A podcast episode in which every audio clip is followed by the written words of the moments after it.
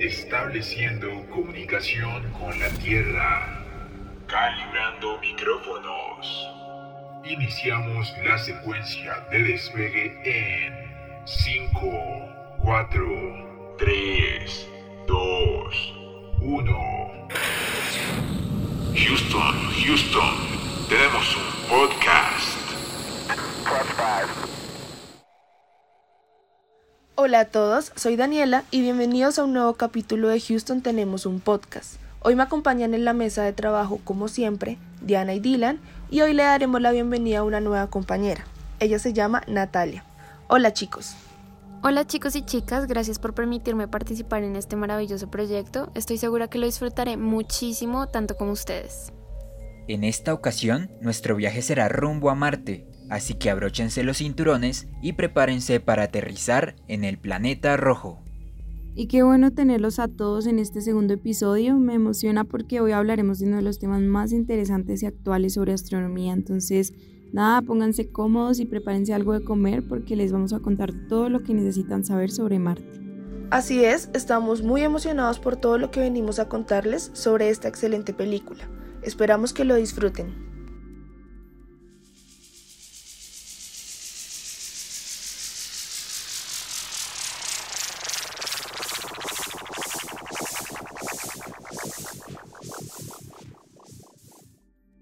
Bienvenidos a lo desconocido, porque aquí nadie habla de astronomía, pero nosotros sí. En este segundo capítulo nos enfocaremos en la película de Martian, y como es costumbre, hablaremos un poco acerca de lo que se observa en la película, para luego profundizar en los temas relacionados con la astronomía. I'm about to leave for the Schiaparelli crater where I'm going to commandeer the Ares 4 lander. Nobody explicitly gave me permission to do this, and they can't until I'm on board the Ares 4.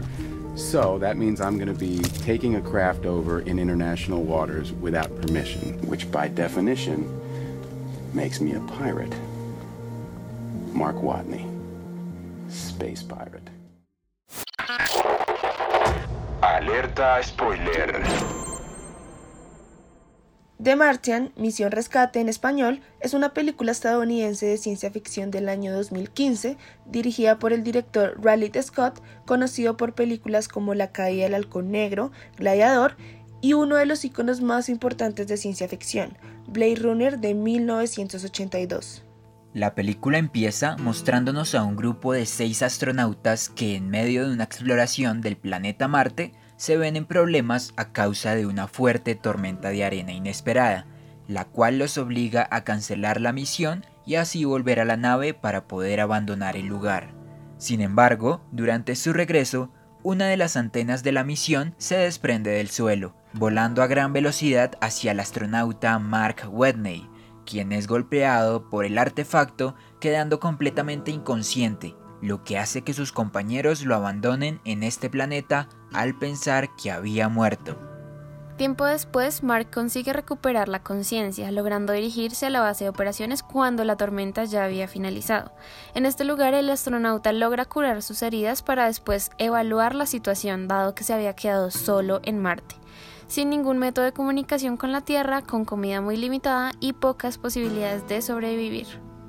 Bueno, y es así como Mark decide evaluar su entorno para saber qué elementos tiene a su disposición, encontrando unas papas que estaban reservadas y es ahí cuando tiene la idea de crear un cultivo de papas que le sirviera de alimento por los próximos cuatro años, que es el tiempo que duraría la misión Ares 4 en llegar. Y pues esta especie de huerta improvisada la desarrolla dentro de su base, haciendo uso de los desechos orgánicos producidos por sus compañeros y por él mismo, y con agua que consigue obtener a través de diferentes procesos químicos. Por su parte, los científicos de la NASA observan desde la Tierra unas imágenes satelitales en las que se ve cómo uno de sus vehículos se mueve sobre la superficie de Marte, lo cual les da indicios de que Mark continúa con vida, por lo que empiezan a planear la misión de rescate. El vehículo que se movilizaba por el planeta rojo efectivamente iba conducido por el astronauta, quien se dirigía a una determinada dirección en la que se hallaba una sonda espacial que había sido enviada varios años atrás. Mark regresa a la base junto con la sonda, la pone en funcionamiento y con ella logra establecer comunicación con el equipo de la NASA. A partir de este momento, el astronauta consigue explicarle su situación actual, logrando que se ponga en marcha una misión en la que se le envíen alimentos para que pueda sobrevivir hasta la llegada de Ares 4. Y la situación se complica cuando el cohete que llevaba las provisiones explota. Esto sumado a un accidente que sufre el astronauta en Marte a raíz de una máquina que también explota, lo que le provoca heridas leves y la destrucción de sus cultivos de papa. Mientras todo esto sucede, el resto de la tripulación que todavía viajaba camino a la Tierra recibe un mensaje de la NASA en el que les revelan que su compañero había sobrevivido, dándoles la opción de elegir el poder devolverse para así finalmente rescatar a Mark. Y esta es la decisión que finalmente toman. El astronauta recibe las instrucciones para poder ser rescatado de Marte, teniendo que depender de un pequeño cohete que lo impulsaría a la órbita del planeta, donde sería atrapado por la nave Ares 3. La misión se lleva a cabo. Mark consigue llegar hasta la órbita del planeta, aunque todavía se encuentra un poco lejos del resto de la tripulación, por lo que decide salir de la nave, hacer una pequeña perforación en su traje y así propulsarse hasta sus compañeros, cumpliendo con éxito su arriesgada hazaña. El Museo de la Independencia presenta al público la exposición virtual Astronomía en tiempos de Independencia, en donde podrás conocer más acerca de los principales avances de la ciencia astronómica durante el siglo XIX. Encuentra este y otros contenidos en www.museodeindependencia.gov.co.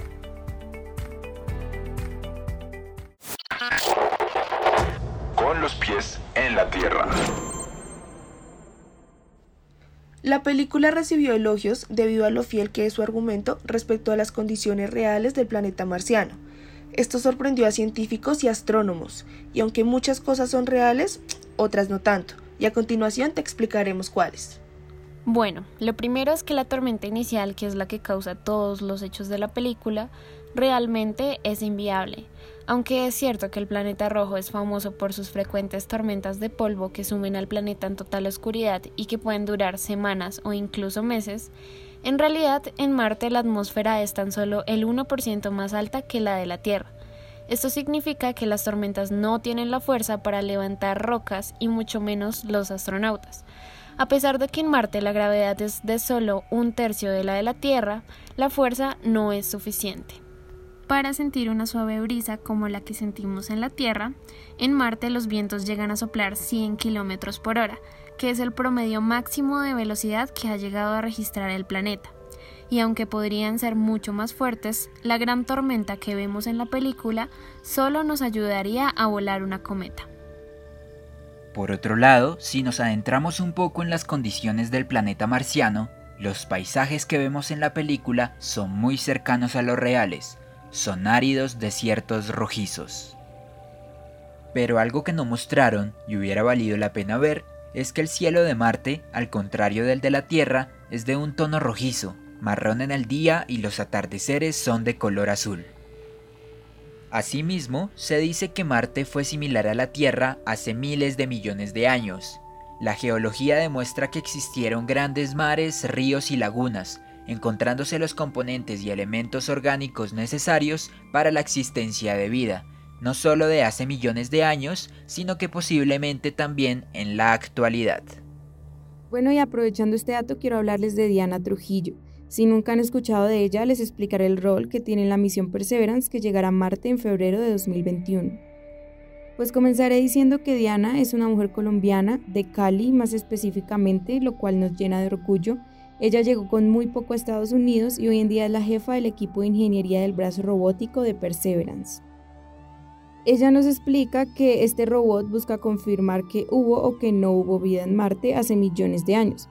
Recordemos que su antecesor, Curiosity, tenía la misión de confirmar si había agua en el planeta y lo hizo. Entonces ahora Perseverance nos ayudará a descubrir si la vida comenzó en la Tierra y en Marte al mismo tiempo.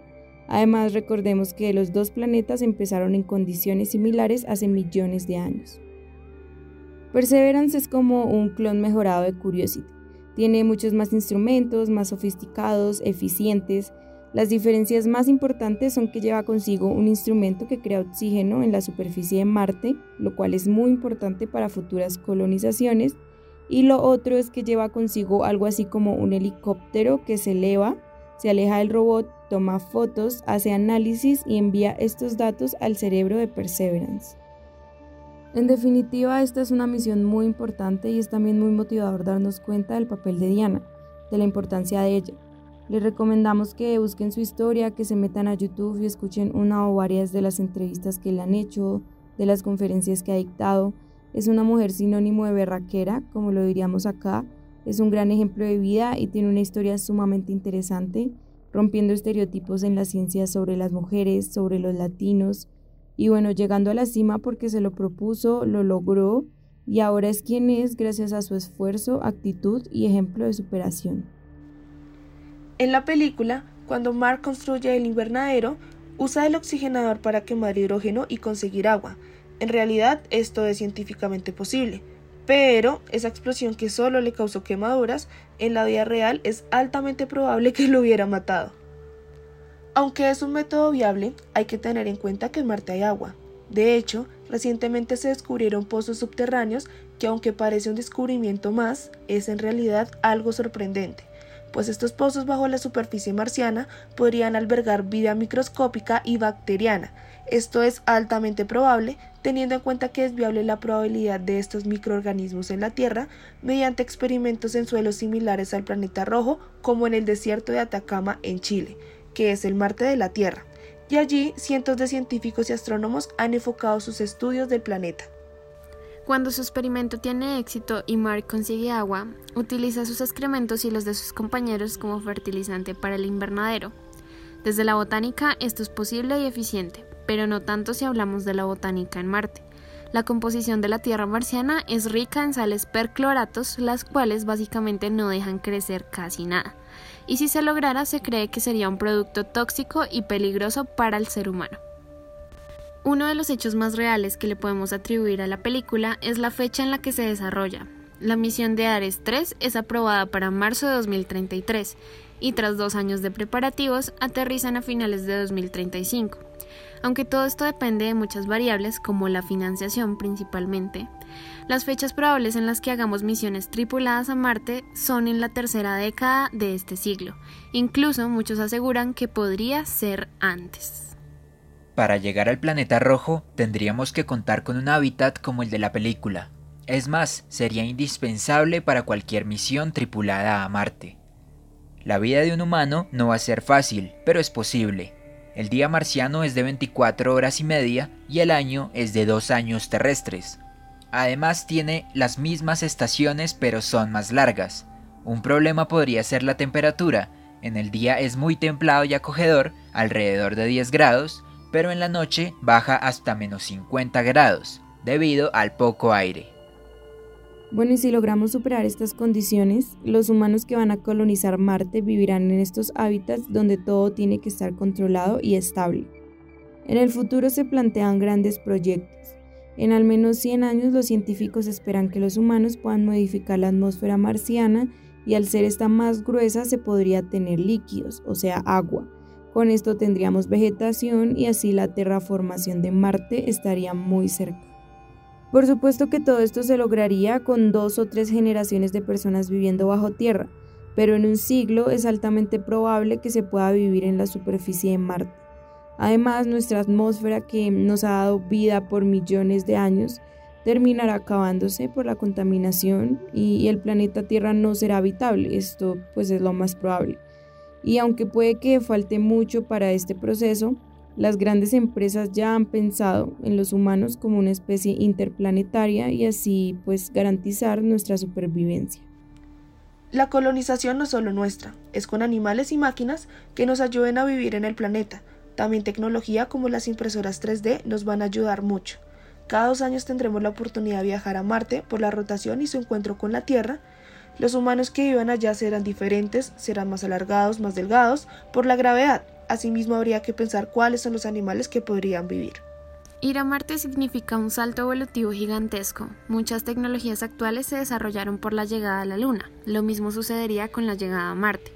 Un ejemplo simple de esto es la compañía SpaceX en cabeza de su fundador y empresario Elon Musk, que plantea viajes comerciales dentro de la Tierra con los cohetes que ha venido implementando en los últimos años, que además de llevarnos a Marte, nos llevaría a París, estando acá en Colombia, en tan solo media hora.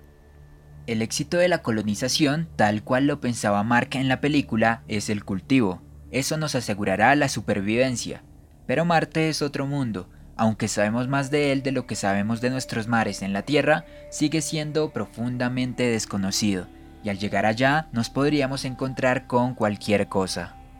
En el mes de julio de este año se lanzaron tres misiones desde Estados Unidos, China y Emiratos Árabes.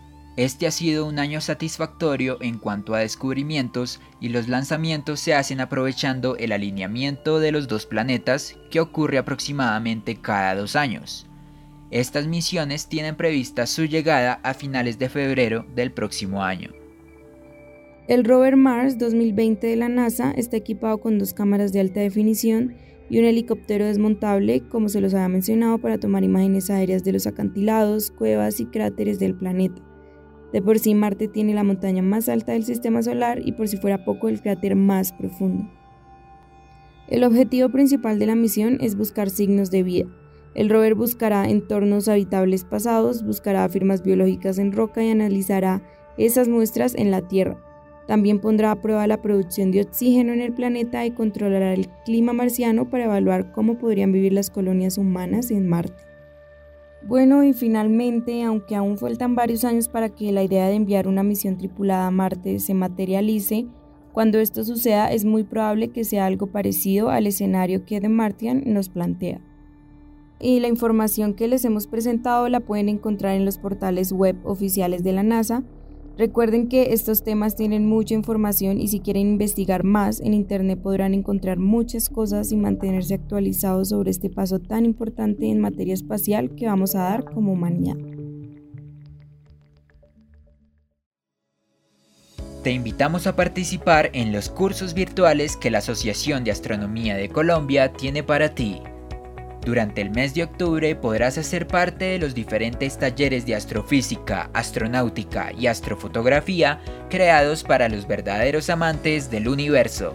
Inscríbete en www.asasac.com. Si llegamos a colonizar Marte antes de lo planeado y pudieras ser uno de los candidatos para llegar al planeta rojo, ¿lo harías? Si se me diera la oportunidad de ir a Marte como uno de los primeros colonizadores, eh, yo sí iría porque considero que es una oportunidad eh, irrepetible y además que es una experiencia trascendental no solo para tu vida, sino también para la humanidad. A mí sí, la verdad, no me motiva irme a colonizar nada fuera de Colombia, ningún lado ni nada. Ir allá a improvisar o a ser el primero sin saber qué, se encuentra uno por allá, quién sabe si pueda uno devolverse. Pues no me parece que el ser humano deba colonizar algo que no le pertenece, mucho menos algo que está fuera de su planeta. Entonces, digo que no iría. Si fuera por investigación únicamente, más no por beneficio humano, sí, sí iría obvio que sí, me parecería una experiencia pues fuera de otro mundo. Pues yo sí porque sería, pues, a mí me gusta mucho explorar y también para salir de mi zona de confort, literalmente. Y pues sería muy bonito tal vez ir a ver un planeta que pocos verían. Yo sí como voluntaria a Marte, puesto que nací en una época en la que la humanidad ya había descubierto prácticamente todo en este planeta, y ser voluntaria me parecería una buena oportunidad para dejar algo a la humanidad, esperando que con el tiempo ese planeta lo tratáramos y lo cuidáramos mejor que a nuestro planeta Tierra. Y en este podcast en el que hablamos de astronomía, quisimos indagar acerca de lo que está sucediendo actualmente con el Planetario de Bogotá, lugar al que acudían todos los amantes de esta ciencia. Estuvimos cerca de las instalaciones y esto fue lo que encontramos. Bueno, son las 3 y cuarto de la tarde del día 2 de octubre y en este momento me encuentro a las afueras del Planetario de Bogotá, un sitio que al igual que muchos otros fue y ha sido golpeado fuertemente por lo sucedido con la pandemia a raíz del virus COVID-19. Esto ha provocado que en este momento el planetario se encuentre completamente solo e inactivo y alrededor del lugar hayan muy pocas personas, uno que otro puesto de comida, pero realmente hay muy poca actividad alrededor de, esta zona.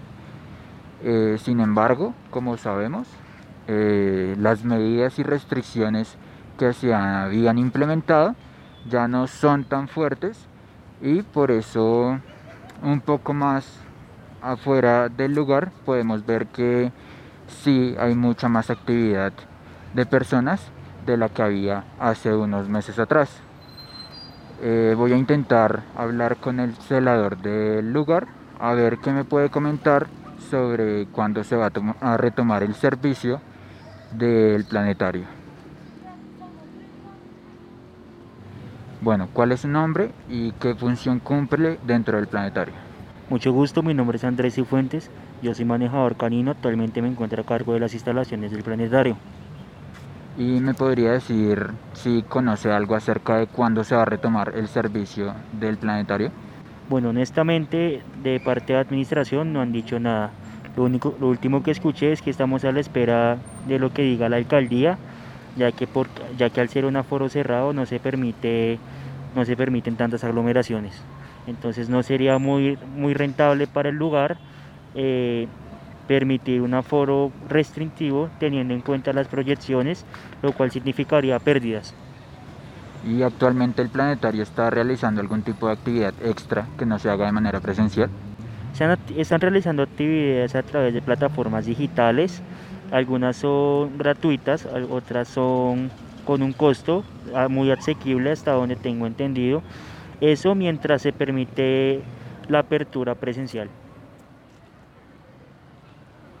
Actualmente las entradas de las instalaciones del planetario se encuentran completamente obstruidas con unos sacos de tierra que básicamente impiden que cualquier persona que se quiera acercar lo pueda hacer de manera cómoda.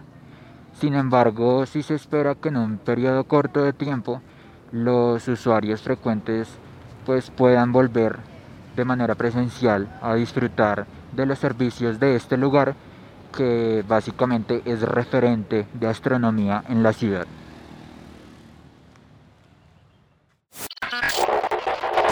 Recopilando información. La información que escuchaste en este podcast la podrás encontrar en el documental Marte Planeta Vivo y la página oficial de la NASA. Otra de nuestras fuentes es Astronomía Web, que es un canal de YouTube de divulgación astronómica. Y también pueden seguir en sus redes a los astrofísicos Javier Santaolalla y Alex Ribeiro, donde podrán informarse y conocer los datos más interesantes y actuales sobre el universo. Y finalmente pueden investigar sobre diversos personajes que hacen parte de estas misiones, como Elon Musk, magnate que probablemente nos llevará al planeta rojo, Alisa Carson, que será una de las primeras colonizadoras, y por supuesto Diana Trujillo. Bueno, y esto fue todo por este capítulo. Como siempre esperamos que lo hayan disfrutado mucho y sobre todo que hayan aprendido algo importante. Y no se olviden de seguirnos en nuestras redes sociales. Estamos como arroba podcast Houston en Instagram y Twitter. Ahí podrán encontrar datos curiosos sobre astronomía, hilos informativos e infografías interactivas. Y un pequeño aviso, próximamente estaremos en YouTube con una sorpresa para ustedes, los amantes de la astronomía. Gracias por escuchar y hasta la próxima.